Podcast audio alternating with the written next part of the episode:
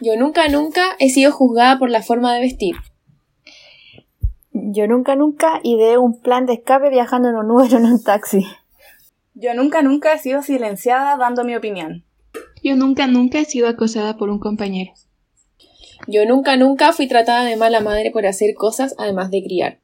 Ah, yo nunca, nunca fui tildada de loca por decir lo que sentía. Yo nunca, nunca he sido juzgada por no querer tener hijos. Yo nunca, nunca fui asesinada por ser mujer.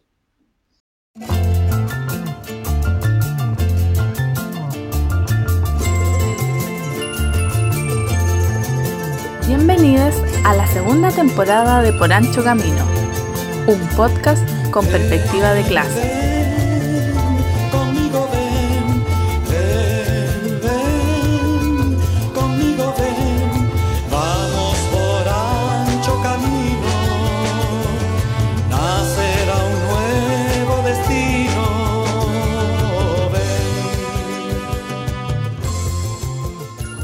Hola a todos, bienvenidos a Por Ancho Camino, un podcast con perspectiva de clase. En nuestra segunda temporada eh, tenemos hartas sorpresas. Una de ellas es que esta segunda eh, temporada trae la incorporación de nuevos panelistas. Tendremos un podcast exclusivo de compañeras, así que estamos súper contentas de poder tener estas instancias para conversar, para discutir, para analizar, bueno, para tener un sinfín de posibilidades entre nosotras. Eh, bueno, saludo a mis nuevas incorporaciones, compañeras queridas de Santiago. La Nina, ¿cómo estás, compa? Súper bien. un poquito cansada, como siempre. Me ha desconcentrado, como siempre, pero bien, bien. Muchas gracias por la invitación. Yo quería tener mi propio podcast, pero esto se acerca bastante. Probablemente sola jamás lo habría hecho. Hay que decirlo. Este es un primer gran paso. Bueno, Sí, ¿no? y, y con ustedes además, bacanas. Muy cómoda. Bueno, también estamos con la Fran. ¿Cómo estáis, compa? ¿Qué tal? Bien, hola compas. En verdad estoy muy emocionada también de formar parte del- de este nuevo equipo. Así que ojalá que podamos sacarle mucho jugo y tocar todos los temas que nos fa- hace falta. Sí, es verdad. Bueno, y además nos encontramos con una compañera de Ecuador, Paula, que es parte del Frente Femenino Popular Manuela León de Ecuador. Así que también la saludamos y le agradecemos que esté hoy día con nosotras acá compartiendo este primer capítulo de la segunda temporada. Hola, compa, ¿cómo estás? Hola compas, hola compas, hola contores. Hola. Un gusto estar aquí, estoy emocionada, es mi primer podcast, entonces veamos cómo sale. Gracias, compa. Nosotras estamos todas muy nerviosas también, pero con muchas ganas y energía de ya comenzar esta conversación. Bueno, para dar inicio a este capítulo vamos a hacer una pequeña contextualización, contar un poco el porqué de este capítulo. Eh, bueno, el 25 de noviembre eh, es el Día Internacional de la Eliminación de la Violencia contra la Mujer. Por tanto, hemos querido dedicar un programa completo a este tema, intentando poder darle eh, un enfoque más latinoamericano, donde eh, vamos a intentar proponer algunos elementos para complejizar eh, la conversación, evidenciando así los múltiples factores que, pueden estar influyendo en, en la violencia hacia la mujer. Para esto, eh, bueno, contamos con la participación de una compañera que es de Ecuador, que ya nos da una posibilidad de también conocer sobre otro eh, país, sobre otra realidad también de nuestra América. Por- también vamos a estar revisando algunos elementos de, un texto que se escribió en, en conjunto, eh, compañeras de nuestra organización, con compañeras de Perú y de Ecuador, y las experiencias que tenemos en encuentros internacionales en los que han participado compañeras también de nuestra organización. Bueno, esta fecha eh, tiene un origen histórico que es del año 1960, donde las hermanas Mirabal fueron brutalmente asesinadas por ser mujeres y activistas. Eh, tras eh, la lucha que dieron contra el dictador dominicano Rafael Leonidas, por tanto, en ese contexto y bajo eso es que hoy día no- no- reunimos acá a conversar. Bueno, luego esta fecha igual fue proclamada en 1999 por la Asamblea General de las Naciones Unidas, donde sentimos que de alguna forma eh, se busca desde esta institucionalidad reducir el problema al género, dejando de lado eh, otros elementos como la clase y el racismo también que existe, donde nosotros sabemos que no es lo mismo ser, una mujer pobre que ser una mujer rica, pero tampoco es lo mismo ser una mujer indígena a una mujer blanca o negra. Y desde nuestra mirada también como, eh, como mujeres militantes de una organización, también apostamos por un feminismo que tiene que tener una perspectiva disidente. Por tanto, eh, para nosotros también es importante visibilizar a aquellas mujeres que se identifican con el ser mujer más allá de su sexo biológico. Existen sin duda muchas formas de violencia física, económica, psicológica, física, doméstica, eh, que día a día la, la vemos, que día a día tenemos el temor de que nuestra compañera, nuestra hermana, nuestra amiga la, la pueda ir viviendo, sufriendo. Eh, pero sin duda lo que cre- creo que es súper complejo es ir viendo cómo aumentan las cifras de femicidio. Eh, por lo tanto, esta brutalidad que implican los femicidios eh, sin duda nos atormenta y nos preocupa. Y en Chile, por ejemplo, como para contextualizar un poco nuestra realidad, eh, desde el 1 de enero a la fecha eh, se registran por el Ministerio de la Mujer de eh, y Equidad de Género 35 femicidios. Mientras que la Red Chilena contra la Violencia hacia la Mujer agrega otros 9 casos, lo cual daría un total de 44. Y además tenemos que sumar otra cifra, otra cifra que es bastante horripilante, que son 129 casos más de eh, femicidio frustrado. O sea, lo que hoy día hablamos, lo, lo- lo que hoy día eh, en el fondo nos reúne es un tema súper sensible, súper doloroso y que lo estamos, estamos viviendo eh, permanentemente. Es un temor que permanentemente ronda. Por último, para ya dar paso a nuestra primera canción de este podcast, eh, señalar que la situación de violencia es eh, triste y muy complejamente está lejos de acabarse. Eh, más aún cuando tenemos un Estado que persigue a quienes se organizan y luchan. Por eso hemos decidido también dedicar este capítulo a todo este programa a aquellas mujeres presas políticas de la revuelta que viven la violencia de manos del Estado, eh, que encarcela a quienes luchan por justicia, igualdad y dignidad. Así que a ellas va este programa con cariño, con mucho respeto y con admiración también a las mujeres que luchan.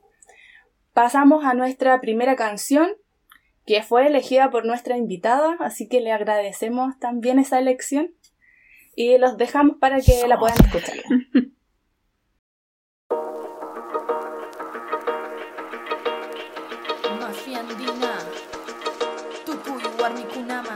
Palabras hirientes, insultos te chantajeo, te miente. Terminar la relación te amenazó una huella en el corazón. Control, posesión, estas son las trampas del mal llamado amor. La sociedad lo permitió, la religión lo justificó. Amor romántico, ideal erróneo, se naturaliza entre todos nosotros. Otro dominio, extermino el amor propio, obligándonos a depender de otros. Somos individuos en el colectivo, amarnos siempre a nosotros mismos. Ese es el poder.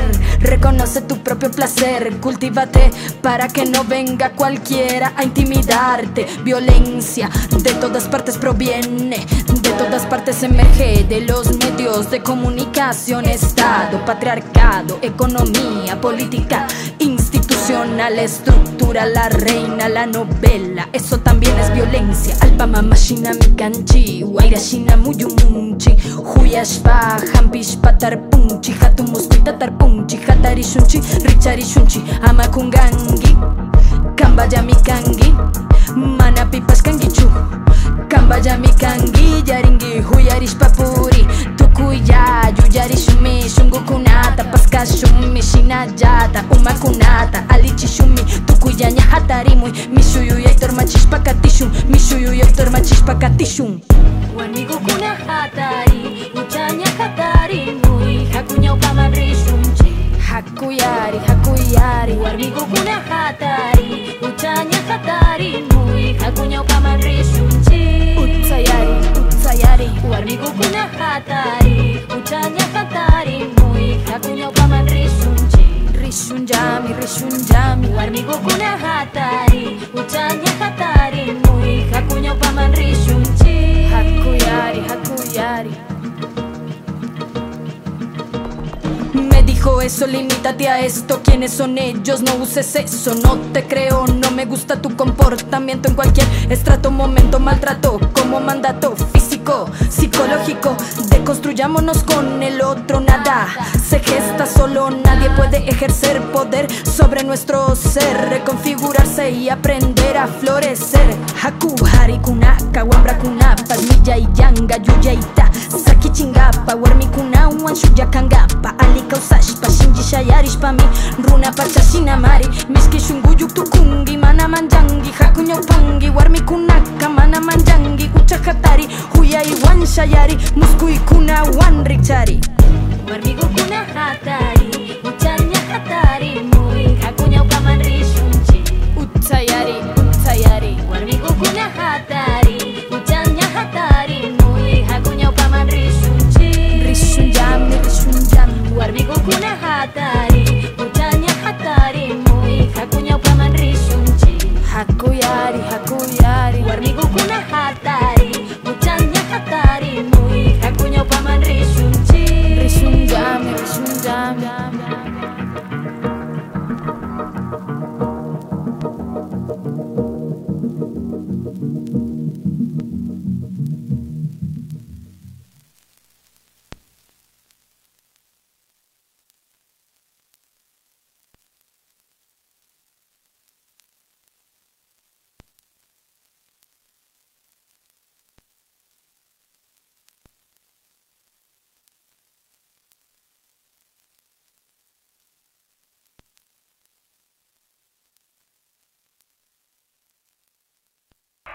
bueno, ya estamos de vuelta y vamos a conversar, comenzar entonces con nuestra conversa. Y como mencionó la compasol en el principio, eh, hay un trabajo que desarrollaron las compañeras donde participó, bueno, Paula y Sole, además con compañeras de Perú, en donde desarrollaron un trabajo muy revelador como eh, en torno a las formas de violencias a las mujeres y disidencias, pero particularmente en nuestro contexto de pandemia y en, y en Latinoamérica, claramente. Eh, por lo que vamos a profundizar en algunas temáticas que de ahí surgieron. Después pueden revisar el texto, que está muy bueno, con muchas cifras, mucha investigación y con también claramente una interpretación política muy relevante para la organización feminista actual en América Latina. Eh, bueno, también como, como mencionó la Sol en la introducción, sabemos que las cifras de femicidio y violaciones, no solo a mujeres y disidencias, sino también a niños y niñas, son alarmantes. Eh, por lo que quizás podemos comenzar nuestra, nuestra conversación reparando de qué forma la violencia intrafamiliar, en todas sus expresiones, eh, se constituye como un eslabón central en la reproducción del patriarcado hoy y bueno, también a lo largo del tiempo, claramente.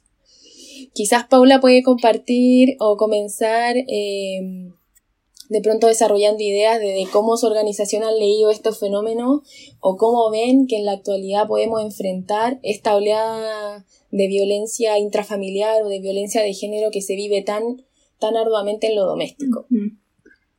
Bueno, compas, con respecto al texto que escribimos hace algunos meses, eh, en el Ecuador en ese entonces aún no habían muchas cifras claras, como hay algunos ministros y parte del gobierno decía que no, que no había denuncias ni nada de eso, pero claro, el análisis era que no había denuncias porque las mujeres primero no sabían cómo denunciar y segundo no tenían el acceso para denunciar porque todo era mediante en línea y con teléfonos y todo eso. Entonces ahora, como hace unos días recién sacaron unas cifras y son más de 100 femicidios y feminicidios que han habido en este, en este año hasta ahora, aparte de los transfemicidios también. Entonces sí es bastante preocupante. De ahí como movimiento, lo que hemos creado junto al Frente Femenino y al Centro de Psicología es un proyecto que se llama Kutinguiñay, que significa renacer en Quichua, y es un proyecto como gratuito para que las mujeres que han vivido violencia de género tengan acceso a terapia y también como información jurídica. Pero lo que nos hemos dado cuenta estos meses porque, claro, este proyecto nació con la pandemia, porque vimos que lo, la violencia intrafamiliar y los femicidios estaban creciendo un montón. Pero en la práctica lo que hemos analizado es de que aunque existe este servicio como lo damos y es gratuito, también hay este impedimento tecnológico, que es que las obreras no tienen acceso a internet o a un celular o a una computadora para poder acceder a esta terapia en línea. Entonces, claro, como el problema es mucho más grande y estructural. Y eso igual, les podría decir. O sea, acá en Chile también la situación es, es más o menos la misma. Eh, y el otro elemento, fuera de los dos que mencionaba, no, que mencionabas tú, Paula, es que la imposibilidad de hacer una denuncia, aún teniendo la información o aún teniendo, qué sé yo, eh, teléfono o los medios para poder hacerla, eh, es que está finalmente todo el día encerrada con la persona que es tu agresor. Eh, que te vigila y te controla. Entonces, eso yo creo que pudiese ser como uno de los principales elementos también por los que finalmente muchas de las situaciones de violencia no se están denunciando.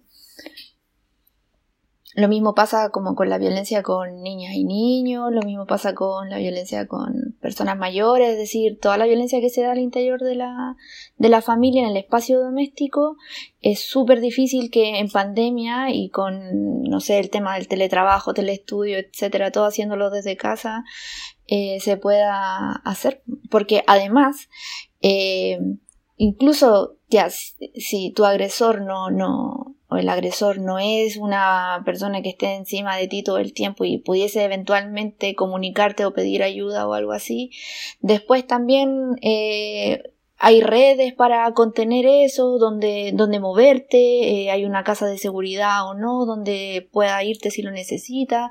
Y en muchos de los casos eso no existe porque la misma relación de violencia te va quitando tus redes de apoyo, obviamente. Eh, te va aislando. Entonces, cuando ya muchas mujeres eh, dan el paso a querer denunciar o hacer algo, se dan cuenta que están muy solas. Y, bueno, al final son una serie de, de, factores que hacen que no se denuncie y se siga viviendo, digamos, violencia en muchos sentidos, como lo mencionaba Sol en un principio, en muchos sentidos y principalmente psicológica, físicamente, bueno, económicamente, etcétera. O sea, están todas muy ligadas. Oye, compa, también agregándole a eso, eh, bueno, cuando la mujer también se atreve a denunciar una situación de violencia, eh, otro elemento que es súper complejo es que, em, que viene después. Eh, lo desprotegida que queda una mujer al momento de hacer una denuncia, los juicios sociales, los juicios familiares muchas veces también que están en torno al, al develar una situación de, de violencia. El, no sé, me imagino mujeres con, con familias, con hijos, que muchas veces son juzgadas porque destruyen su hogar. Entonces hay, es todo un, un contexto también eh, familiar, sobre todo yo vivo en, en, en, una región que igual es como más conservadora, que, que quizás también hay, hay otras miradas como mucho más cristianas, por decirlo así, de la familia, por tanto, eh, igual existe todo ese, ese, mm, ese contexto, pero por otro lado también un Estado que no es garante de nada, o sea, no, no es garante de darte una seguridad, una tranquilidad, el aislarte.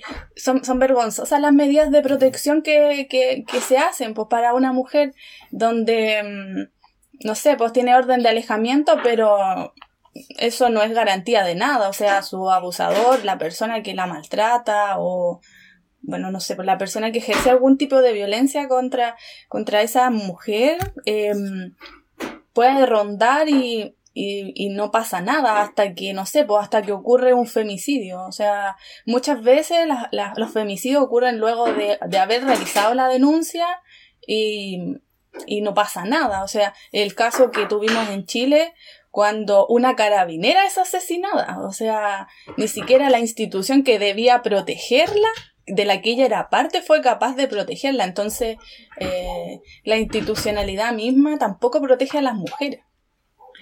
Sí, claro, hablando de esto, como hace unos meses fui a la fiscalía, ya, ya había como un...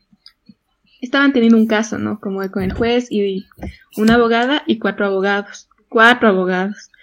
Y estaba yo ahí escuchando lo que pasaba. Y era de que la una abogada que estaba ahí estaba defendiendo un caso de trata de blancas, de trata de personas, perdón. Entonces, claro, ella era una y era la abogada pública, por así decirlo. Y las otras personas, que eran como cinco hombres que estaban siendo denunciados, tenían cuatro abogados. Cuatro abogados y bien puestos, ¿no?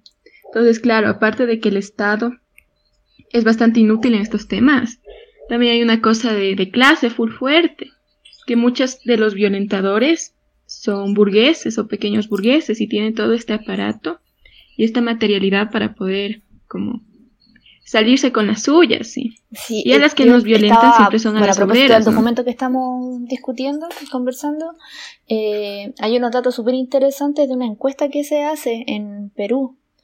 Y, que es una encuesta de opinión que se le hace a las personas. Y, No sé, me llamó la- muchísimo la atención donde decía que se concluyó que el 58,9% de la población aprobaba la violencia contra la mujer.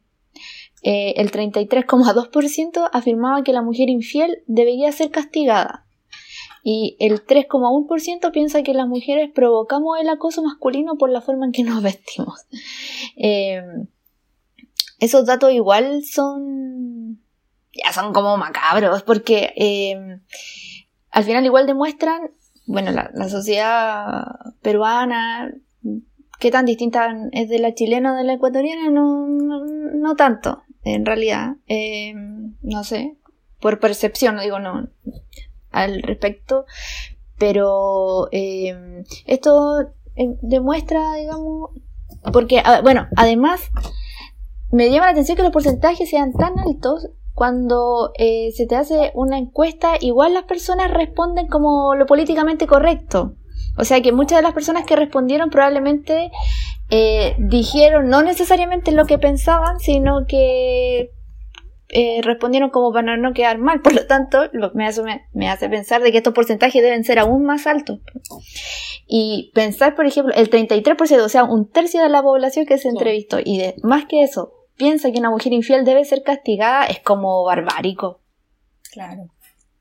Como que de pronto, de pronto eh, el movimiento como social feminista que se está viendo en algunos de nuestros países como en alza, no, no tiene, no tiene sentido pensarlo así, pues, ¿cierto? Como mientras tenemos un movimiento en alza donde suponemos que hay un avance de conciencia, ¿cierto? O como de romper ciertos parámetros sociales, o esto mismo que decimos como la Sole, como de catolicismo, en torno a la familia, o en torno a la fidelidad, o a un montón de conceptos, no se condice con esta encuesta y por eso es tan chocante, porque en realidad pareciera haber, pareciera sí haber un avance en el sentido de, de tener estas nuevas concepciones, ¿cierto? Y de, y de poder ir como en la perspectiva de, de que estas cuestiones feministas calen un poco más profundo en la población en general, pues, pero cuando nos encontramos con este tipo de información, es como que, que claro, es como que en qué año estamos, o que realmente en qué sociedad nos desenvolvemos y de qué forma también el patriarcado ha conseguido como sentar las bases de una manera tan profunda, que es lo mismo que, que se reproduce, digamos, en las familias o en esos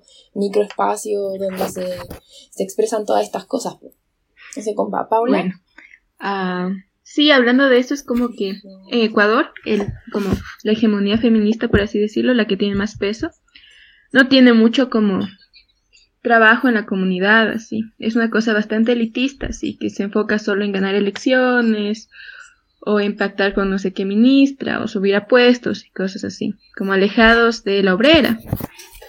Entonces nosotros con lo que hacemos en las manuelas es esto, es como que trabajar mediante el teatro, mediante la música, mediante diferentes talleres como estas problemáticas. Y claro, es tan, está tan instaurada toda esta cultura que a veces sí como te cuestiona un montón de cosas, ¿no? Pero al momento de instaurar, instaurar este, este arte y estos talleres y estos como trabajar con la obrera y el obrero, te das cuenta que puedes generar un montón de cambios y un montón de cambios como comunitarios y como que la misma comunidad, el mismo barrio se organiza para estos temas o como las mismas comadres, es hermoso como en teatro invisible, así como en un barrio, entre ellas mismas dicen como que, ok, si a vos te pega el marido, como nosotros te vamos y te defendemos. Y claro, es solo una teatralidad, por así decirlo, pero en la práctica en verdad pasa eso, así, como que eso trasciende también a su realidad. Entonces es muy bonito ver esas cosas. Nina, ¿querías agregar algo? Yo sí iba a señalar algo respecto a lo que decías tú, Francisca, que em, pasa también que en, en- creo, ¿cierto? Que en la medida que avanza un movimiento feminista y que va calando como en términos de, conciencia en la sociedad, también eso va generando una polarización, pues, o sea, no, no es un avance como lineal y avanzando con toda la sociedad hacia como una, un futuro, ¿cierto? Como igualitario, libre, etcétera. No, sino que eso genera más polarización, pues, o sea, en la medida que las mujeres nos vamos liberando, también eso va a ir generando del otro lado mucha más resistencia. Eh, y eso también, obviamente, eh, viene acompañado de violencia. Lo hemos conversado, bueno, en algunas instancias con algunas compañeras, en algunas instancias en que nos hemos organizado con compañeras, con mujeres, que la medida que las mujeres nos organizamos, salimos a la calle, protestamos, eh, no sé, y, y- y nos resguardamos, nos resguardamos unas a otras, eh, eso también va generando por el otro lado una respuesta violenta de parte de hombres que también eh, nos quieren castigar, entre comillas, por, por tener la desfachatez de querer organizarnos y de subvertir, digamos, los roles de género que se nos han impuesto. Eh, y ya sea incluso, no sé, de manera individual o incluso grupal, eh, sí se hacen efectivo como castigo hacia nosotras. Entonces no es de extrañar que eh, por una parte vamos avanzando en conciencia y por otro lado igual la violencia se pueda ir agudizando. Eso quería comenz- eh, comentar. Sí, en torno a eso también otro tema que podemos destacar de- del trabajo hecho por las compañeras eh, y que fue y que va a seguir siendo porque tiene un, un impacto a largo plazo respec- eh, en el marco de la pandemia, digamos, es el tema del aborto o principalmente, o digamos en, términos más generales, eh, la posibilidad de haber accedido a un tratamiento, ¿cierto? A la anticoncepción, incluso al acompañamiento eh, de los procesos de gestación y de parto, como que también es una forma eh, muy explícita de violencia contra las mujeres y cuerpos disidentes, donde se expresa lo que tú señalas, Nina, como esta forma de castigo, digamos, a cargo de un sistema que está muy arraigado en un sistema de salud eh, y que funciona de manera muy castigadora, donde por lo menos en Chile los derechos sexuales y reproductivos en torno a la anticoncepción, eh, in- insisto, el aborto, gestantes y parto, en realidad no existen. Eh, lo que existen son un, eh, unas mínimas medidas de salud pública, pero que ni siquiera están ni siquiera aseguran un mínimo de calidad. De hecho, en los últimos meses hemos tenido acá en Chile un montón de lotes de pastillas anticonceptivas que han salido malas o que están, digamos que estuvieron como eh, mal trabajadas de fábrica y que han, te- han tenido que ser retiradas del mercado. O sea, imagínate, son miles y miles de mujeres que han quedado expuestas a eh, un posible embarazo eh, que ni siquiera tiene en Chile una cobertura o que ni siquiera eh, puedes interrumpirlo de manera voluntaria. O sea, es una cadena de hechos de violencia eh, instaurados como desde el sistema de salud que también se hicieron muy latentes en la pandemia. No sé si hay algo de eso que nos puedas contar tú, Paula, como más particular del Ecuador. Sí, justo hace algunos meses iban a aprobar un veto que, como aprobando que el aborto por violación sea legal. Y entonces como que toda la iglesia, hasta la viceministra, así, todo el mundo salió a gritar de que no, que están matando a bebés y no sé qué, no sé cuánto. Y como de lo que se iba a aprobar, retrocedieron y dijeron que hasta que no haya pruebas más válidas, como eso se deja ahí. Entonces, claro, y aparte de eso, como que siempre el capitalismo te aliena un montón, ¿no? Y te enseña un montón de cosas, como que es natural el deseo materno, como que, o solo te puedes, como que hay tan pocas posibilidades aquí y todo es tan empobrecido que a veces lo único que te estructura como, como cuerpa es el deseo de ser madre, ¿no? Sí. porque hay un montón de, de falta de información, o sea, el capitalismo te aliena. Entonces sí, eso es una problemática full grande de ahí. De lo del aborto aquí siempre es bastante penalizado.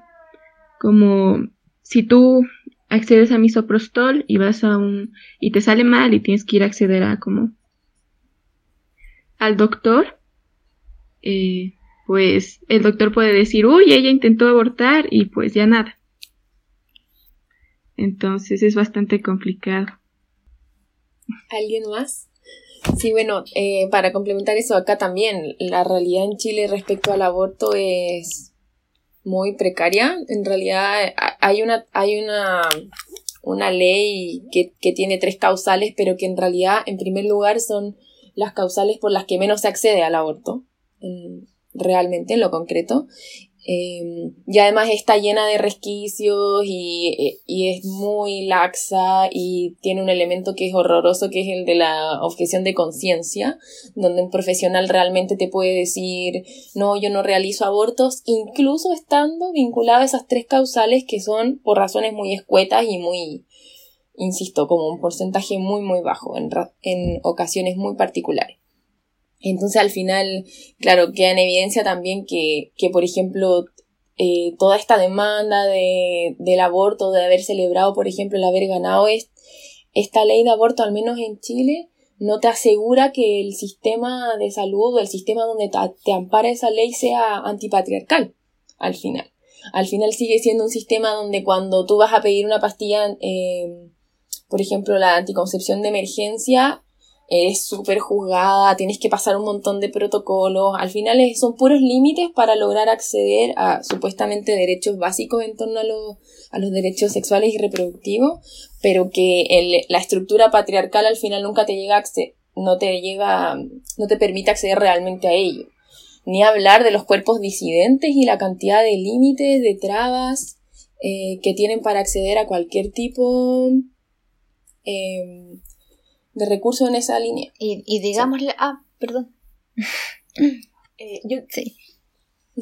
No, yo solo quería agregar que eh, además de todo lo que plantean ustedes, también existe un, un, tema que viene como desde la raíz, que es la educación también que de la que se que, de la que acceden nuestros, no sé, pues, nuestros niños, eh, adolescentes, de la que tampoco eh, nadie se hace cargo, o sea, eh, nadie prepara en temas de sexualidad, nadie habla de métodos anticonceptivos, los colegios se, tiene, se hacen cargo en cierta medida, pero tampoco tienen las capacidades técnicas ni, las, eh, ni teóricas muchas veces para poder hacerlo, entonces siempre el tema de la sexualidad es como un tema tabú todavía en el 2020 en nuestra sociedad donde pareciera ser que hay que pedir permiso para hablar de ciertos temas. Entonces, también hay un tema de educación sexual que es súper precario en, en, Chile y que está muy al debe.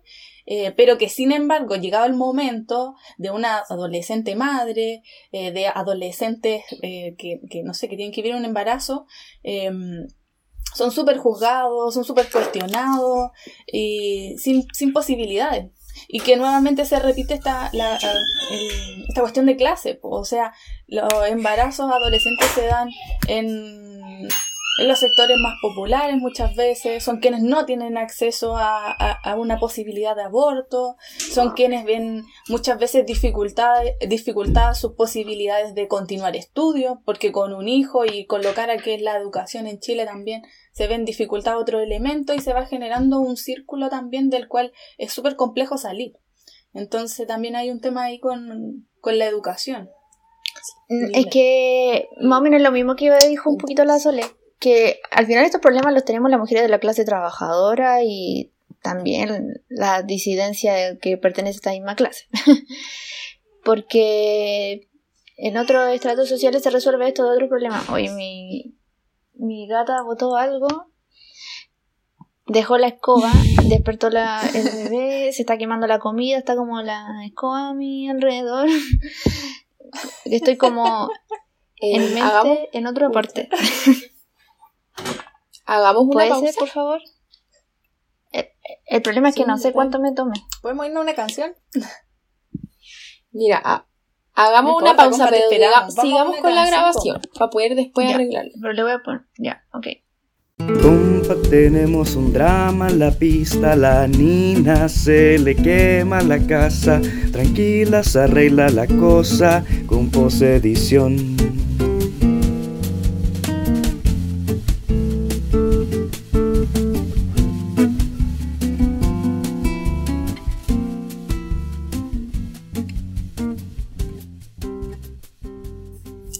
Bueno, y otro, otro tema que podemos destacar del trabajo que hicieron las compañeras y, y en general de lo que evidenció la pandemia en nuestros territorios fue de qué forma el problema de la salud mental en las mujeres y disidencias se expresó.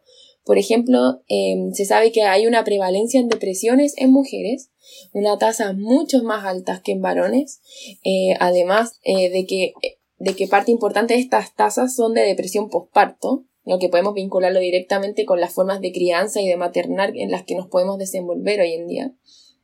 Y además de qué manera los roles de género que nos, que nos han sido asignados han dado paso a que seamos sujetas con una salud mental terrible, donde, por ejemplo, en la pandemia hemos tenido que hacernos cargo de trabajos, estudios, de criar, de sostener una unidad doméstica, Em, y, y, todos esos elementos que al final hacen eh, es prácticamente insostenible, si no imposible, poder lidiar con todas las exigencias que eh, este contexto además develaron que tenían millones de mujeres en el planeta.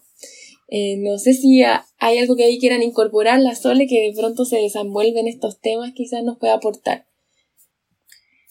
yo creo que bueno, la, bueno cuando leíamos las cifras em, y lo, el porqué de, de las problemáticas, aparecían temas como la ansiedad, el estrés, la depresión. Eh, y claro, es evidente cuando te cortan tus redes de apoyo, cuando te tienes que encerrar, porque digámoslo, no es lo mismo el estas conversaciones que tenemos a distancia que el abrazo, que la muestra de cariño de tu amiga. Entonces, eh, evidentemente, eh, el contexto de salud mental, que también en Chile es precario anterior a la pandemia, que es precario porque los sistemas de salud eh, no, no atienden en una terapia afectiva, real, con los tiempos necesarios que requiere una atención psicológica, porque son súper limitados los cupos, porque también los colegas que son psicólogos tienen una cantidad gigante, atenciones cada mucho tiempo. Por tanto, el sistema de salud mental estaba ya colapsado hace rato y la pandemia lo único que viene a hacer es a evidenciar más estas dificultades. Por tanto, eh, se vuelve súper complejo lidiar con todo eso que tú decías, para una mujer que, que, tiene que cuidar a sus hijos, que tiene que llevar, eh, que tiene que mantener una casa, tiene que realizar todo lo que es la actividad doméstica y además tiene la presión de tener que cumplir en el trabajo porque además juzgada porque a nadie le importa el trabajo doméstico o el trabajo de crianza que ella está teniendo. Entonces, em, bueno, he escuchado muchos casos donde igual es súper distinto lo, el, el, trabajo que, que puede realizar un hombre en su trabajo que probablemente se desenvuelve mucho más tranquilo porque eh, no cumple con las mismas funciones que cumple la mujer todavía el trabajo doméstico que realizan las mujeres es mucho mayor al que realizan los hombres por tanto también ahí eh, es un tema súper súper súper complejo em, bueno pero eh, a lo que iba es que las sesiones a distancia han sido todo un problema también, ahora que nos toca atender eh, emocionalmente a distancia, eh, pero por sobre todo los sistemas de salud lo que brindan principalmente es contención emocional. Tampoco realizan una terapia más profunda, reparación. Eh, bueno, yo creo que es como eso podría partir diciendo el tema de la salud mental. No sé si ahí la Paula puede complementar algo que ella también trabajan en, en eso precisamente. Claro. La salud mental en Ecuador es una tontera, sí. O sea, como de presupuesto de salud pública, como eh, nos, nos dan a la salud mental como 3 o 2%, full bajo de todo el presupuesto. Y aparte de eso, como el 70-80% se lo llevan los psiquiátricos. O sea, toda esta parte de psiquiatría. De ahí como los, eh, los psicólogos como nos dan el 20% de este 3 o 2% que, que existe. Y aparte de eso, como, claro, no, la mujer, tú cuando naces con una cuerpa, la sociedad solo te impone un montón de cosas que muchas veces es imposible de, de lograr así. ¿Por qué es imposible? Entonces de ahí viene toda esta frustración, ¿no? Porque tú tienes un ideal que te imponen, que quieres ser, pero no lo puede ser así. Y el momento que tú también no puedes ser eso que la sociedad te dicta, como el hombre también se frustra si genera violencia hacia ti. Porque ¿por qué no eres esto de que la sociedad me dice que debe ser? Entonces muchos de los femicidios son por eso, ¿no? Por esta ruptura de, de ideales, porque nos enseñan eso, ¿no? De ahí también como hay un montón de tasa de, de depresión, ¿no? Para las mujeres y que no se habla. Y sobre todo es tan precario toda esta salud mental que solo hay estadísticas como de clase media, sí.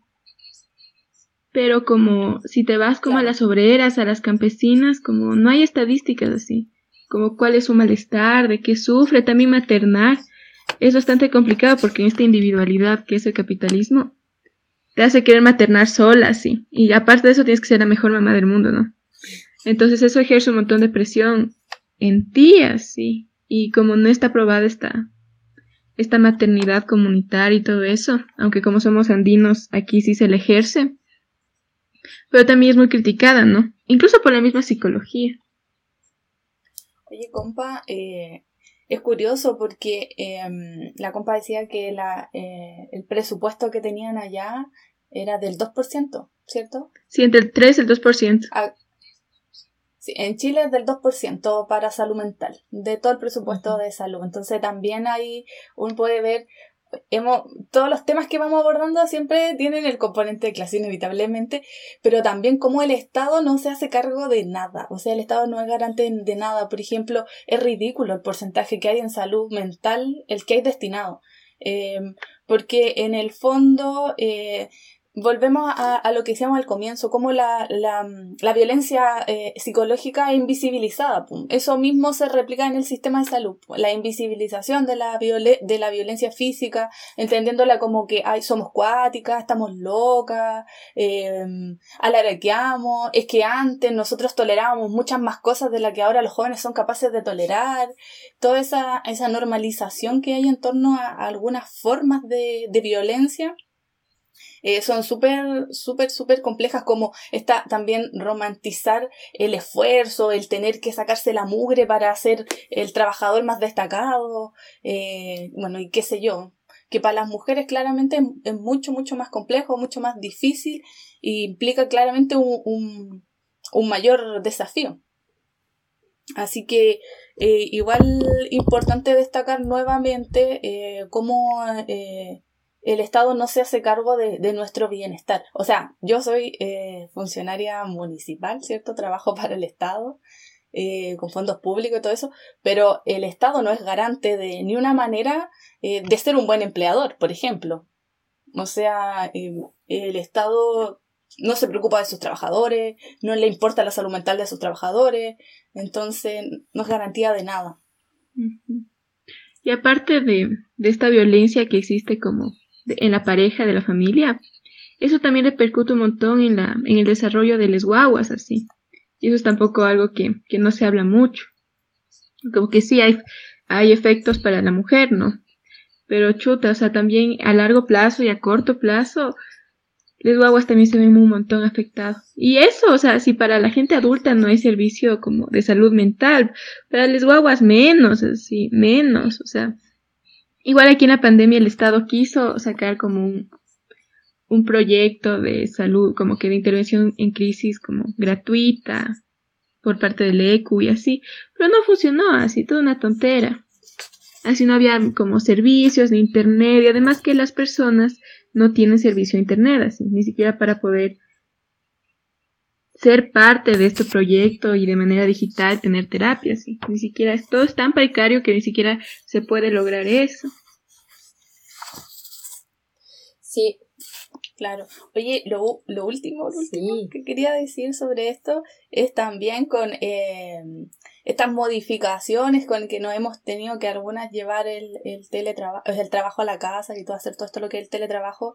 Eh, también ahí eh, a nosotros nos metieron un gol de media cancha acá en Chile, contarle a Paula, con la incorporación de este proyecto de teletrabajo que en el fondo eh, lo que hizo de alguna manera eh, fue como precarizar aún más lo precario ya que es el trabajo. Entonces el trabajo, el teletrabajo es súper precario porque eh, no te garantiza nada, no, no, te garantiza, no sé, pues por ejemplo, yo siempre me preguntaba qué va a pasar con las mamás que, con las mamás que trabajan.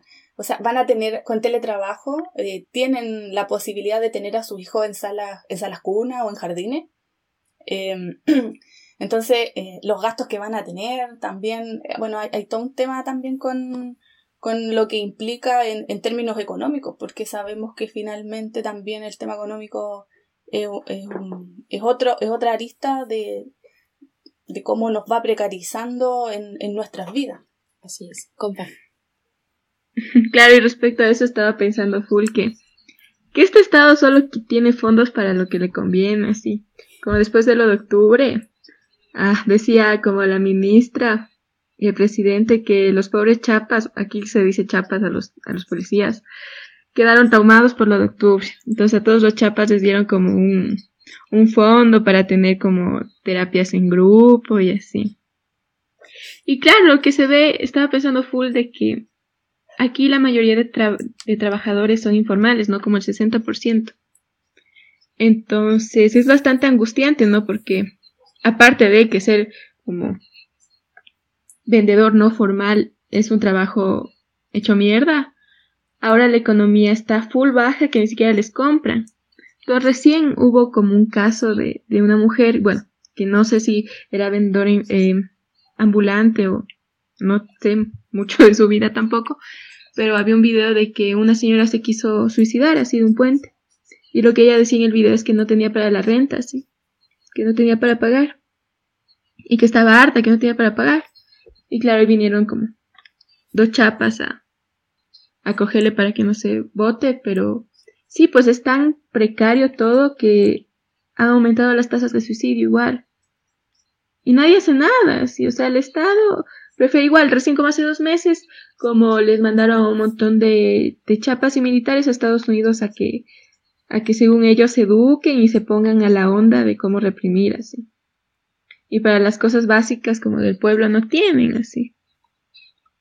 Bueno, el claro ejemplo también acá en Chile, en, saliendo de la pandemia, o bueno, saliendo del momento más crítico al menos que estuvimos hace unos meses, supuestamente, eh, bonos para los carabineros o los pacos aquí, eh, pero el personal de salud, nada, por ejemplo.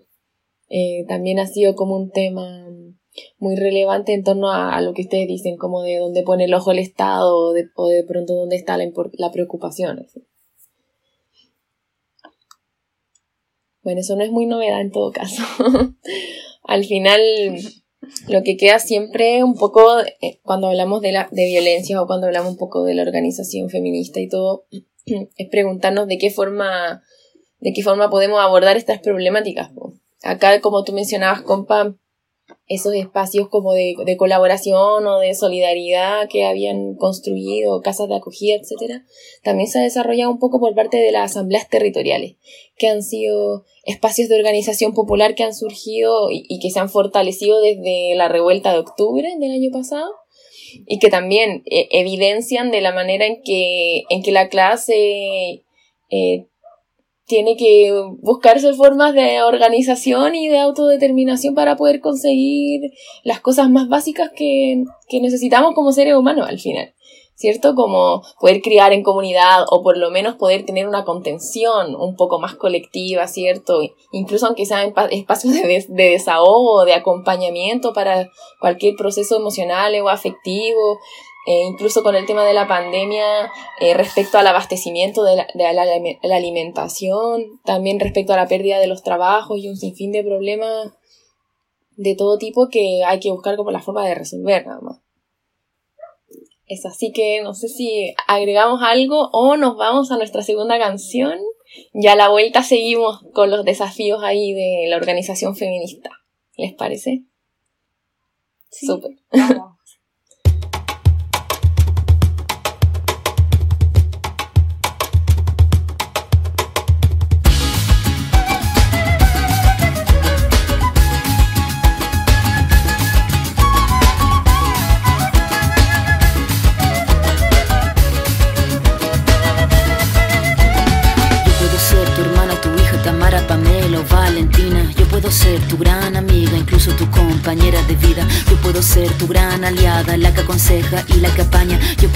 Cualquiera de todas, depende de cómo tú me apodas. Pero no voy a ser la que obedece porque mi cuerpo me pertenece. Yo decido de mi tiempo, como quiero y dónde quiero.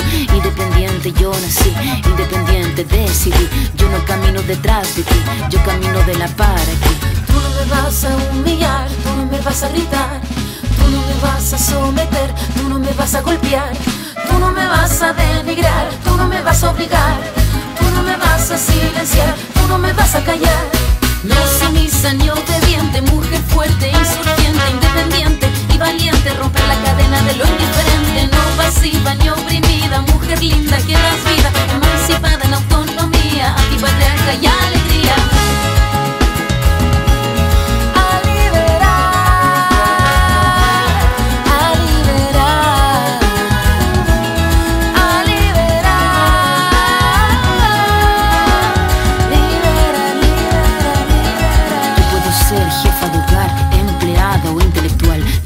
Ser protagonista de nuestra historia y la que agita la gente, la comunidad, la que despierta la vecindad, la que organiza la economía de su casa, de su familia.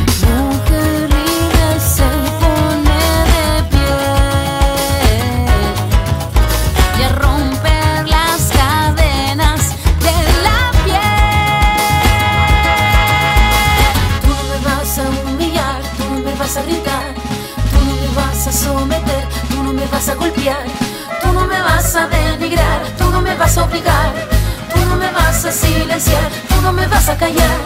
No sumisa ni obediente, mujer fuerte, insurgente, independiente y valiente, romper la cadena de lo indiferente, no pasiva ni oprimida, mujer linda que das vida, emancipada en autonomía, antipatriarca y alegría.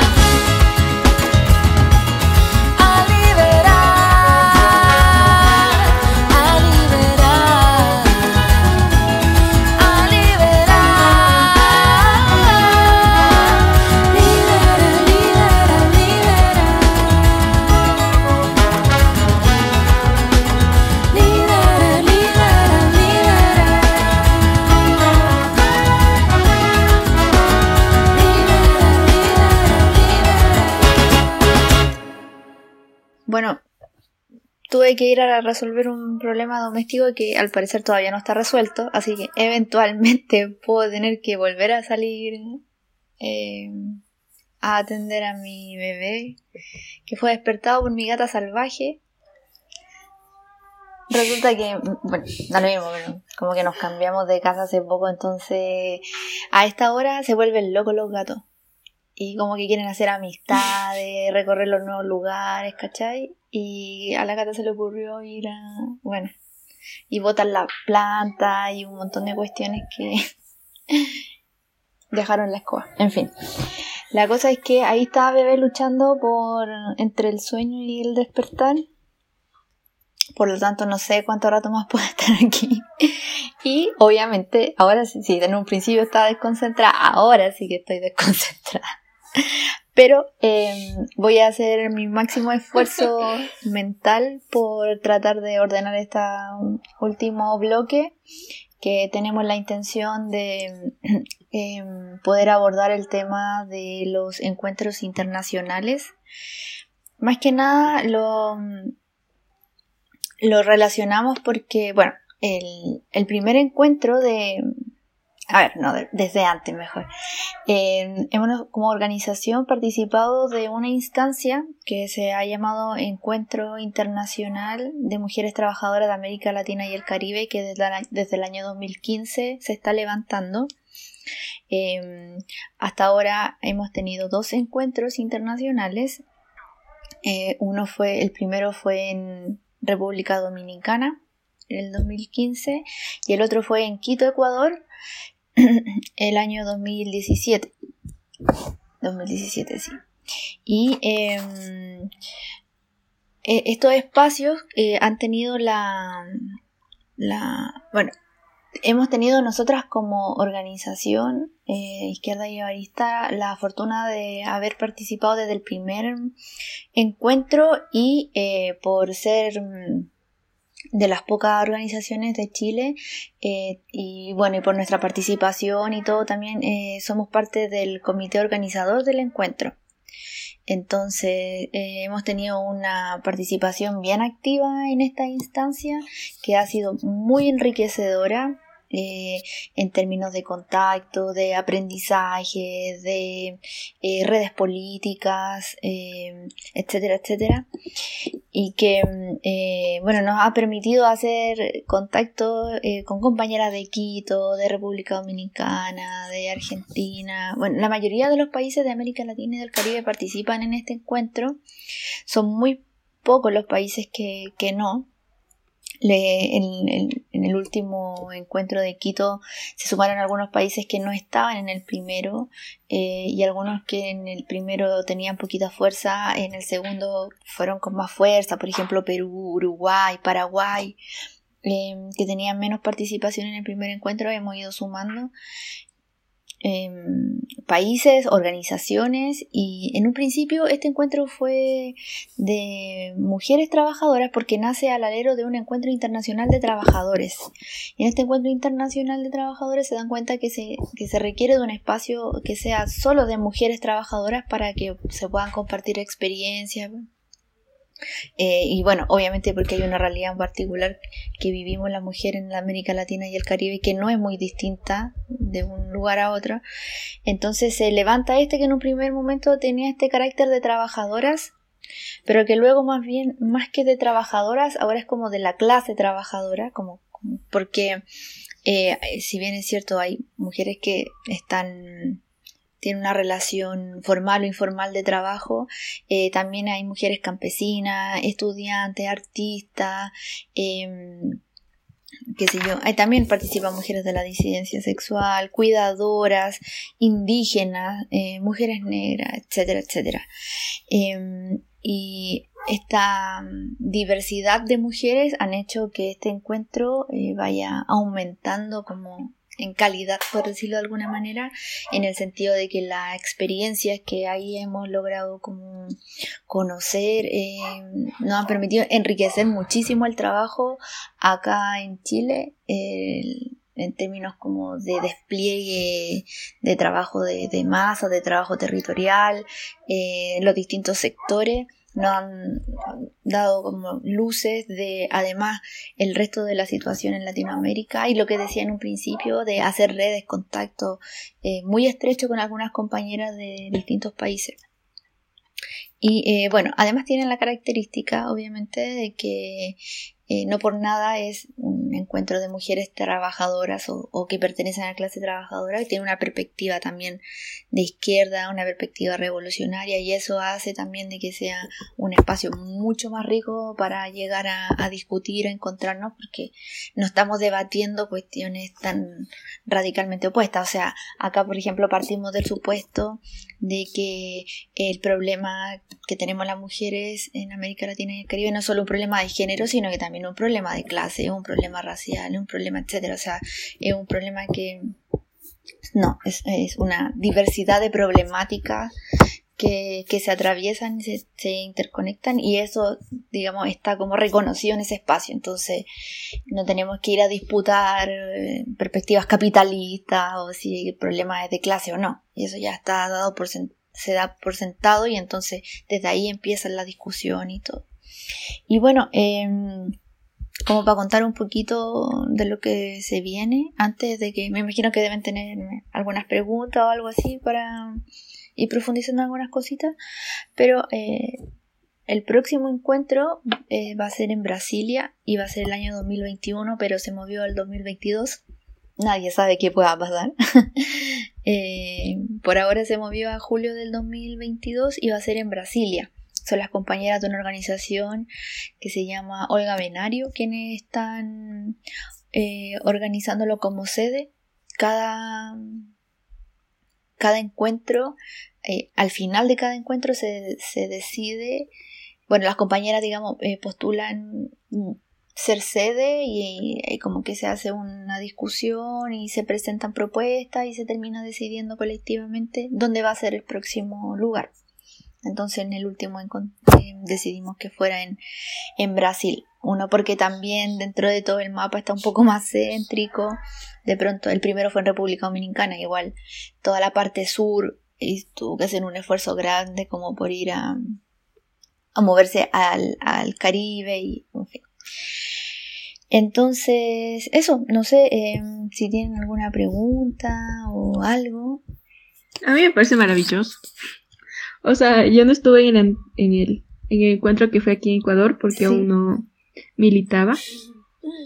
Pero sí, sí he oído anécdotas de eso. Y muchas cosas Ah. como que se implantaron en- dentro de las manuelas y dentro del como movimiento en sí, como nacieron de ahí, así como el protocolo de género. Entonces un montón de... Sí, sí. De hecho, la, par- mm. La participación de las mujeres de Ecuador fue maravillosa porque llegaron miles de mujeres de, de todos los distintos municipios o estados, no sé cómo, Provincias.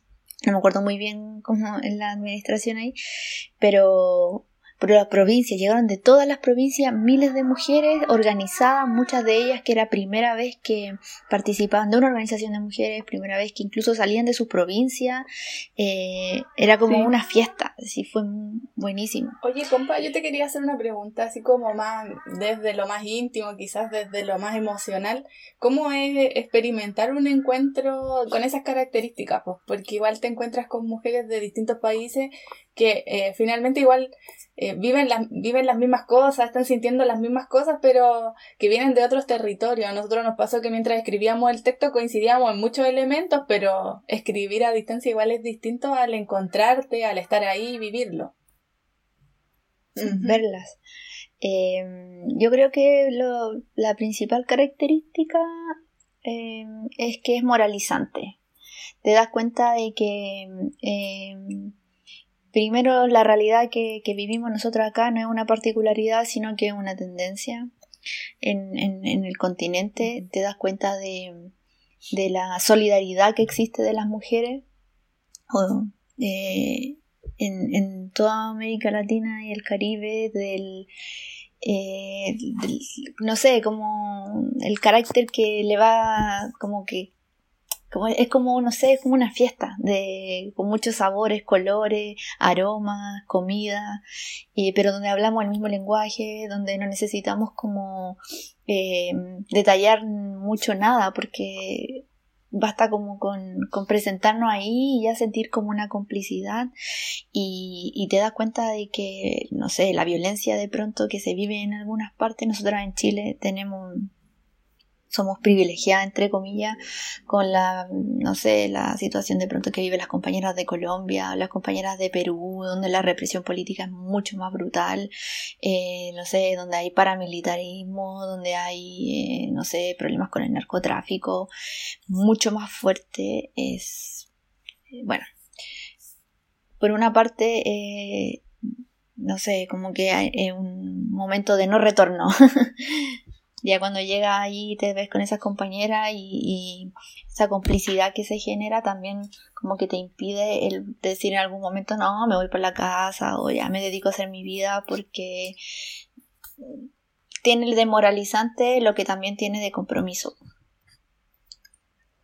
Pero bueno, lo importante de esto y por qué lo tocábamos es por, porque se hace importantísimo que las mujeres eh, levantemos espacios de organización que finalmente son la trinchera de resistencia que tenemos, eh, son eh, las herramientas más cercanas, reales, concretas y posibles que tenemos para poder defendernos entre nosotras, para poder generar presión en las calles, para poder resolver cuestiones hoy día que no sé, a propósito de la pandemia también, tienen que ver con las cuestiones de la vida cotidiana, las necesidades de la vida eh, necesidades básicas de la vida, o sea, alimentación, seguridad, eh, qué sé yo, eh, salud, educación, esas cosas hoy día las mujeres las estamos resolviendo a propósito de, de las organizaciones que tenemos de más diversos caracteres sociales, políticas, etcétera, etcétera, eh, y que nos demuestran, bueno, por una parte que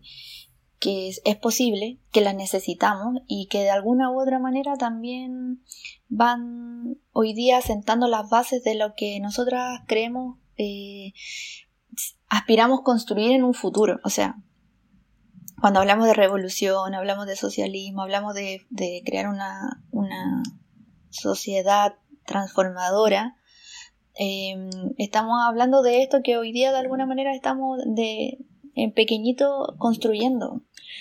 no, no es muy distinto de eso, no es muy distinto de la solidaridad que hoy día se da ahí, del compañerismo que se genera ahí, eh, de los vínculos, de soñar juntas, de problematizar un montón de cosas, de acompañarnos, por ejemplo, a enfrentar los temas de violencia, resistir en conjunto, salir a la calle, pelear por reivindicaciones que hoy día son necesarias. Eh, hoy día las mujeres en pandemia estamos teletrabajando, eh, estamos teleestudiando en casa vivimos violencia y además, por otra parte, em, estamos maternando, estamos con labores de cuidado, estamos con labores domésticas y em, bueno, es brutal. Entonces necesitamos, digamos, de estos espacios, necesitamos de la organización y la organización territorial es hoy día eh, una una realidad y una perspectiva que hay que seguir construyendo, fomentando y eso obviamente eh, si se va ligando y se va entretejiendo con eh, compañeras de otras latitudes, mejor. Y si eso se va haciendo en encuentro o en organizaciones más permanentes, mucho mejor. Sí, hacer énfasis también en, en lo que plantea ahora la Nina al final, en el sentido de que de que también toda esta alzada del movimiento feminista trae dentro de sí un montón de matices y que el feminismo y la organización por la que nosotras vamos y con las disidencias también es una organización de clase, es un feminismo y disidente y de clase y antirracista eh, y donde podamos justamente eh, no solo disputar esta estas necesidades de vida tan esenciales o estos elementos que realmente pueden proyectar nuestro, nuestro futuro como desarrollo casi de la humanidad, sino que también combatir con quienes nos dicen que el feminismo es una paridad en el Congreso o con quienes nos dicen que el feminismo es que, que podamos, no sé, eh, abortar en tres causales o que podamos acceder a cuestiones básicas como una anticoncepción o, o que exista la vasectomía, por ejemplo. Eh, es mucho más que eso y lo sabemos porque como se ha evidenciado acá y también en los trabajos que desarrollamos a diario, y no solo acá, sino que en Latinoamérica y el mundo, eh, son las mujeres pobres y las disidencias pobres y los niños y las niñas pobres quienes sufren todos estos tipos de violencia a diario. Y la única manera de poder enfrentarlo es, generando este tipo de organización. Sí, estaba pensando un montón de esto de que la revolución no se hace si no se organiza. Entonces, claro, no es una cosa de que queremos reformas ni que queremos llegar a la presidencia en un país burgués, capitalista. No es eso, así como que los obreros, las obreras y les obreres, como nos organizamos para cambiar esto, así, este sistema de manera radical, este sistema capitalista patriarcal, heteronormado. Entonces, al momento que te organizas como mujer, no solo es para un socialismo, ¿no? También es para erradicar todas las prácticas patriarcales que existen en esto y que le afecta al obrero. Y no hay que olvidar como en octubre aquí, aquí octubre no hubiera sido octubre sin la mujer, así, sin las compas que estuvieron en primera línea, sin las enfermeras, sin las médicas, sin las campesinas, sin las ollas comunes que hacían las campesinas y las obreras, y nos daban de comer a todos, así, antes de la jornada de lucha y después de la jornada de lucha sin las psicólogas y psicólogas que estuvieron cuidando a los guaguas o estos centros de acogida para guaguas que estaban lideradas por mujeres así, mujeres de la clase obrera, mujeres campesinas. Entonces es importante así como que la revolución no solo se hace con, con los obreros, sino se hace con las obreras y los obreros, y la disidencia, y las personas trans, y las campesinas, y las personas negras, entonces es muy importante, sí. Y eso. Ya, compa, yo antes de terminar eh, con este programa, que igual hemos hablado harto, que, en verdad eh, nos tenía un poquito nerviosas también. Eh, quisiera agradecerles, agradecerle a las tres por, por sus conocimientos, por sus reflexiones, por sus experiencias también. Em, un programa distinto porque decíamos al comienzo es nuestro primer programa de puras mujeres, entonces también tiene un sentido distinto. Eh, así que agradecerle a la Fran que va a seguir con nosotros obviamente de nuestra, nuestra panelista fija, igual que la Nina. y agradecerle también a la Paula por haber aceptado esta invitación, por haberse eh, dado un tiempito para conversar con nosotras. Es un gusto haber compartido contigo, compañera. Esperamos tener muchas más instancias donde nos podamos seguir encontrando, conversando, analizando. Cuando hablabas de octubre era como que estuviéramos hablando lo mismo, así que había muchas cosas en las que se coincidían, eh, cifras incluso, entonces fue muy grata la, la conversación. Es tarde ya, estamos terminando súper tarde de grabar. Bueno, eh, Paula tiene dos horas menos, pero de todos modos es tarde, así que... Y despertó les bebé mando de un abrazo. Despertó el bebé de nuevo. Les mando un abrazo a cada una de ustedes. Que tengan eh, una excelente noche, que descansen. Y nos vemos en un próximo capítulo. Esperemos que abordando algún un tema más. Cariños. Cariño. Muchas gracias. Chao. Chao, compas. Chao, compa. Un abrazo. Gracias. Cariños a Chao, todas. Chao, chao.